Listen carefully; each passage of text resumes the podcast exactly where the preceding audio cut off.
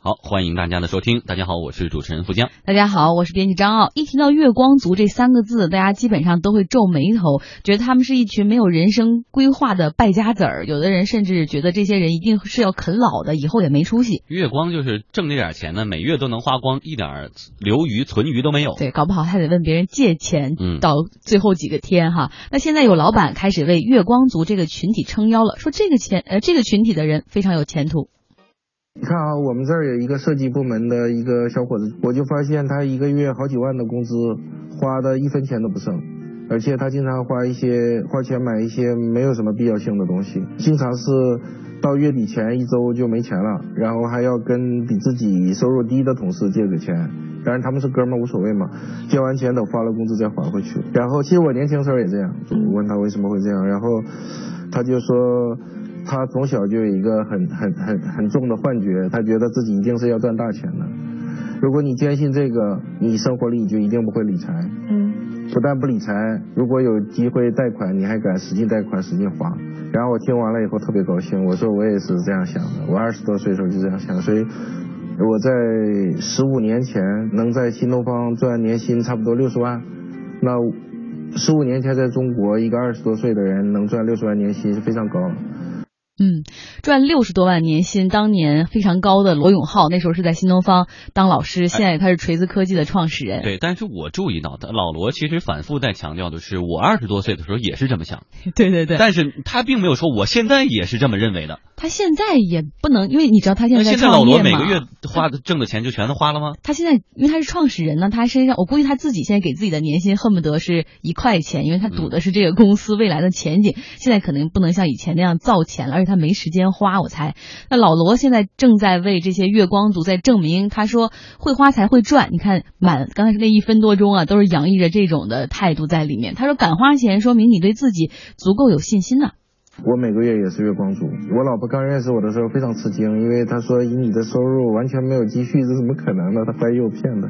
后来我就说真的每个月都会花光，然后经常要跟自己的朋友还要借钱扛那么三五天，然后发工资再给赶紧给人还回去。一个是我自己，比如说买书、买碟呀这些东西占了能有三分之一的支出。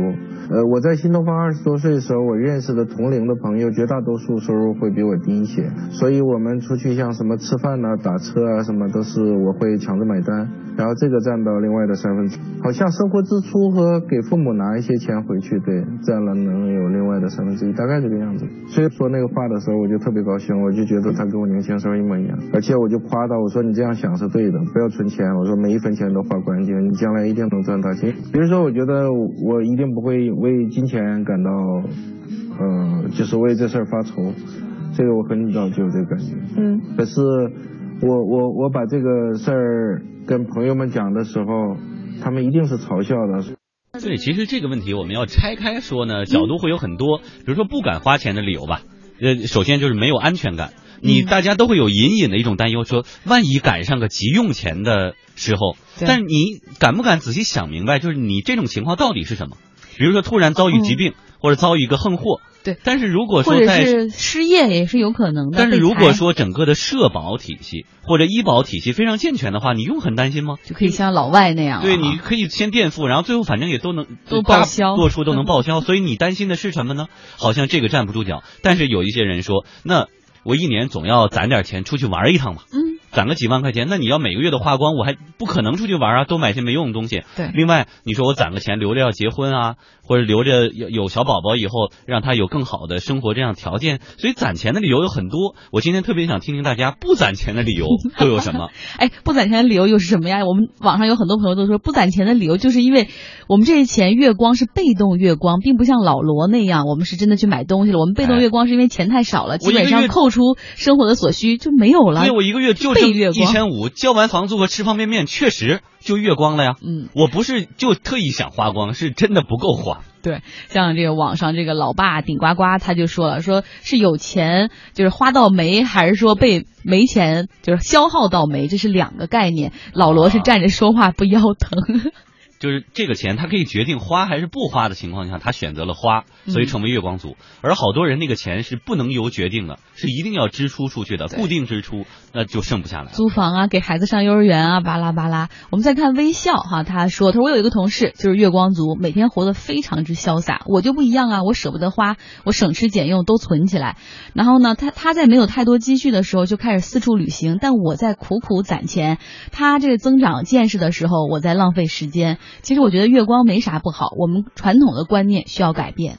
哎，确实哈，有一种观点就是说，钱花了才是你的，嗯，不花没花数字，对，那根本就不是你的。所以我最近就在想起来，其实使用权才是真正的所有权。哎，所以你也要做月光了，是不是？呃，那倒不一定。但是我们经常有一些特别心爱的物品，不知道大家会不会是这样的？会，就是你比如说买个手机，你又给买个壳啊，正反又贴个膜啊，然后这个充电器。包装的那个塑料纸都不舍得撕，等到有一天这个手机你已经不打算用了，已经卡到慢到不行的时候，你发现你把那些包装都拆开，它是个新的，要省点的可以拿去卖二手。对呀，它那个那个充电器也是新的，但是又有什么用呢？后来我又想起来，我爸有一次去外地，然后给我带一块手表，嗯，我还挺贵的，但是我自己总不舍得带，就放到家里，放了大概能有一两年的时间，我也不舍得，最后我爸就给我一顿骂。他说：“那你说你放那么几十年，它是一点没坏，但是意义在哪儿呢？”后来我一戴了以后，确实果不其然被我划了一下，被我磕碰了。但是我觉得这种印记才说明它是我的。对，使用权才是真正拥有啊。对啊。好，我们再看看，还有人也在算账。Stephanie 风他说了哈，本人属于年薪十万的那种，但是基本上每个月都月光，他要还要透支信用卡的一族。他说：“但是呢，我想买的东西从来不勉强自己放弃。”即便有的时候我还需要家人支援，但是我觉得月光族其实就是自信的一种表现。其实我跟老罗一样，对未来有一种预感，就是我会成功。我认为月光是一种格局和视野，是不是升华了很多呢？但我相信很多人是绝对不同意这个观点的哈。哎，来看这个 Lucy 说呀，省钱是一件很难的事情，倒不如。放开手脚去去去赚钱，不是花钱。对，不过花钱多少和你个人价值没有关系。呃，不要用花钱多少来显示自己的价值，不要用代价来显得自己好像很。不要说我能花，我就一定会挣，这没有必要的必必然的关系。我觉得还有一个现象，就是我经常有同事和同学，一打开钱包，二十几张银行卡。嗯。我说，你的银行卡数的多少跟你钱数多少好像没有太多关系吧？你是真的这张卡里的钱已经装不下了，你要再办一张卡吗？这也属于卡奴的一族哈。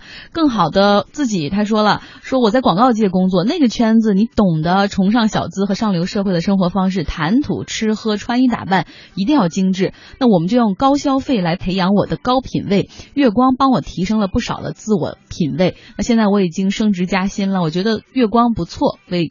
做更好的自己，每一个人都有一个月光的理由。哎，还有一位叫做会赚钱的小强说，很同意福娘做法呃说法呀，这个使用权才是最好的所有权。他的老婆每次买完新衣服，不管家里有多少，买来马上就穿。为什么呢？因为哪怕再贵的，你在那放一个季节以后再拿出来穿，就已经过时了。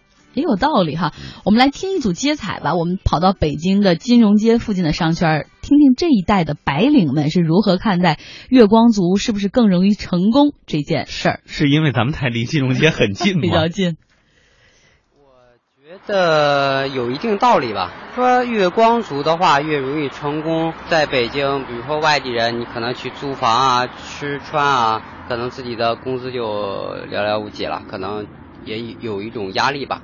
可能会想一些，比如说去创业啊，或者说去奋斗一些，得到一些东西啊，可能是越有压力越有动力。嗯，对，我是这么认为的。对对对。您是一个月光族吗？差不太多吧。以往我们的消费观念都是每个月能尽量攒一些钱，过度消费的话不倡导的。